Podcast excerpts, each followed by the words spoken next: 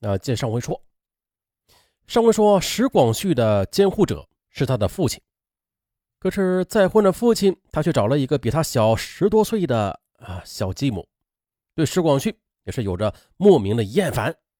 再后来，石广旭长大了，年满十八岁了，父亲呢就以成年当自立的理由，把石广旭彻底的就赶出了自己的生活。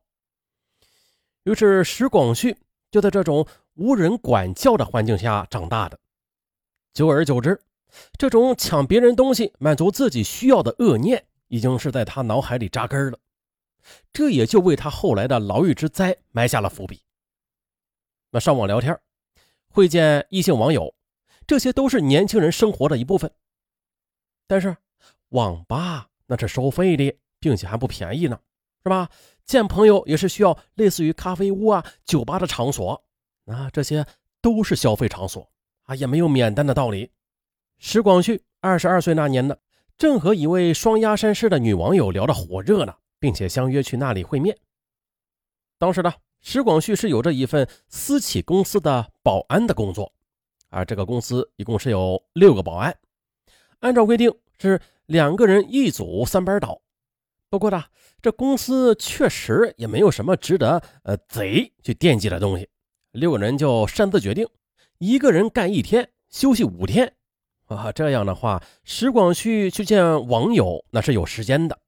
啊，不过每月这千八百元的工资收入，除了呃租房子和生活开销，再加上接待外地的网友来访，已经是捉襟见肘了。啊，这样的话。他去双鸭山市就只有盘缠，没有呃住旅馆、开房或者呃饭店就餐的钱了。没有钱咋办呢？去抢啊！这个从小就养成了根深蒂固的恶习，便驱使着他打定主意，到了双鸭山之后，先去抢钱，再和女网友联系。于是，他找出以前顺手抢来的拳击手套。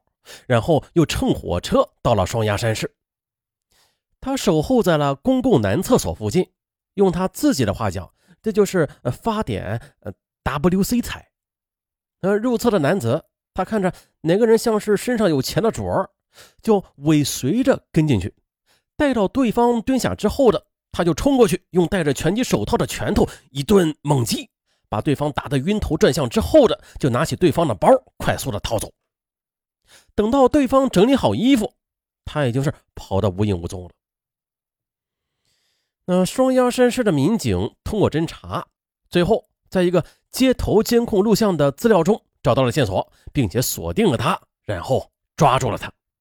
嗯，就这样，他进去了。啊，石广旭出来了，还没有走到父亲家呢，就有了去鹤岗市的想法。而这个想法一旦形成，他就觉得。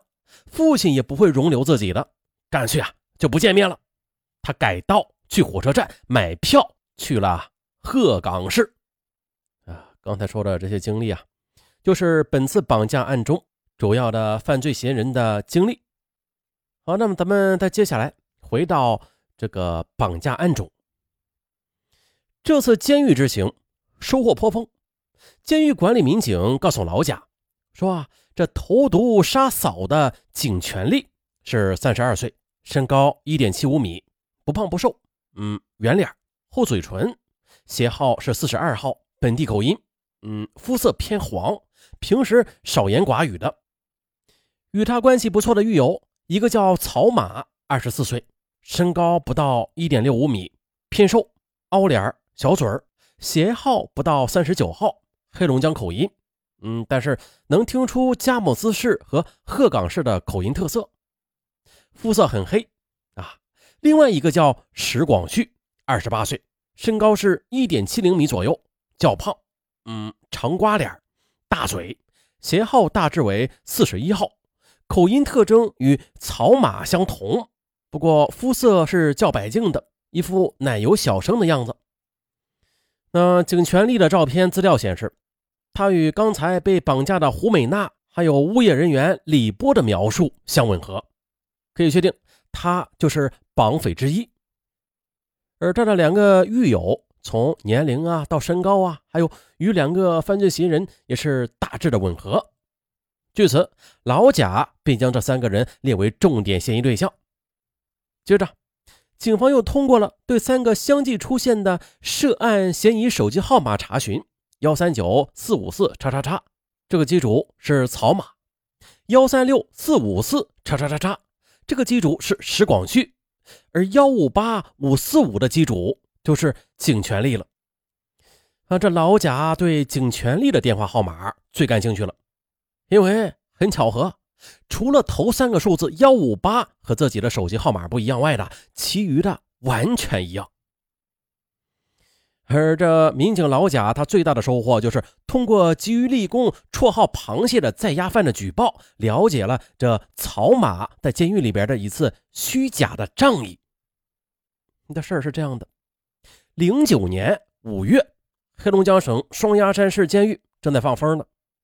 武警哨兵和狱警居高临下的监控着广场里的一切，囚徒们则是站姿迥异的晒着太阳。草马便形同僧人、道士悟禅一般的端坐在广场的一角，眼睛微闭。其实，他对如来佛祖和太上老君一点也不了解啊。此时，犯罪思维细胞绝对旺盛的他，他正在考虑着刑满释放之后出去干什么。草马对人生道路的选择是由钱来决定的，啊，是干正经事啊，还是违法的犯罪啊？要看两者之间哪一种更便利，而且经济收益最大。此刻，他正思考着一个问题：无论是走正道还是捞偏门，他都需要合伙的伙伴，否则孤掌难鸣。呃，名，其实他早就物色好了，就是。同同监室的两位狱友石广旭和景全利，呃，不过啊，他一直没有找到开口的时机。那这拉帮结伙的事啊，本来都是嗯想成为核心角色的人来倡议串联的啊。核心角色那自然就是老大了。一直想当老大的草马啊，他觉得中国人，尤其是东北人。这什么事啊，都习惯于论资排辈，有功绩的前提下，呃，比较功绩的大小；没有功绩的情况之下，就比较年龄的长幼。而囚徒的功绩，呃，关自然就是这最重的凶狠程度了。好，咱们来对比一下吧。草马犯的是绑架罪，而且是那种绝对不撕票的犯罪。其凶狠程度与另外两名抢劫和投毒杀人相比，那自然大难占上风。除了罪迹方面不占上风的，这草马年龄上也不占优势。他们两个比他都要年长。他想要操控这两位狱友的话，就得想出收服他们的有效的办法。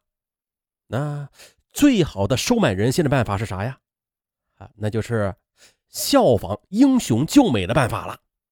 就是啊，做一个英雄救友的假局，用两肋插刀的表演来感动并且征服这两个狱友。想到这里，草马就兴奋地睁开了眼睛。他觉得这个想法太妙了。不过呢，一想到唱双簧，他得需要个帮手啊！啊，草马又伤脑筋了。这谁能帮自己呀？谁能帮自己？草马那得意的目光再次变得焦灼起来，而也就在这时候的一个满脸凶相的男子朝他走了过来。此人绰号“螃蟹”，啊，因为打架斗殴打死了人，啊，判刑入狱了。哇，这打架斗殴都能打死人，是吧？厉害！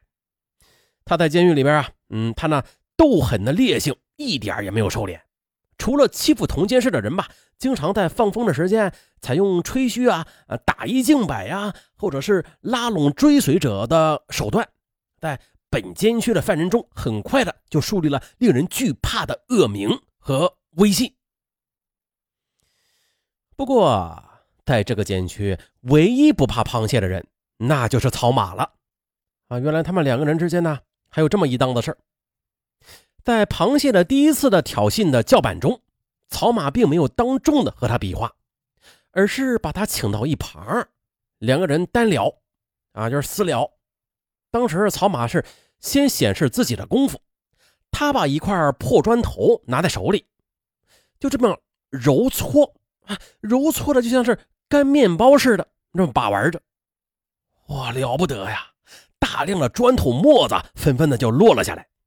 同时，他又慢悠悠的说：“我进来的时候啊，是玩绑架的，像街头打架斗殴那些小儿科的事情，我从来不做。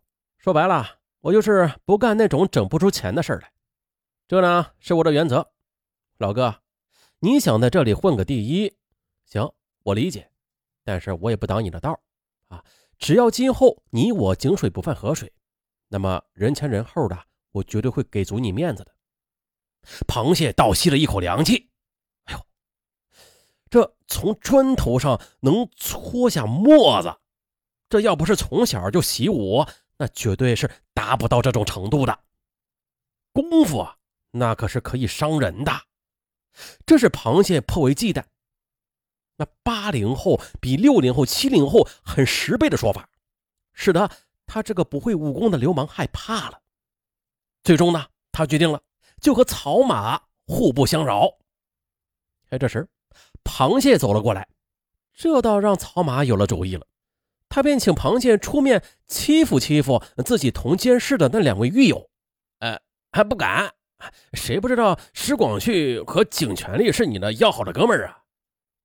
螃蟹以为草马是在试探自己，于是就连连摇头。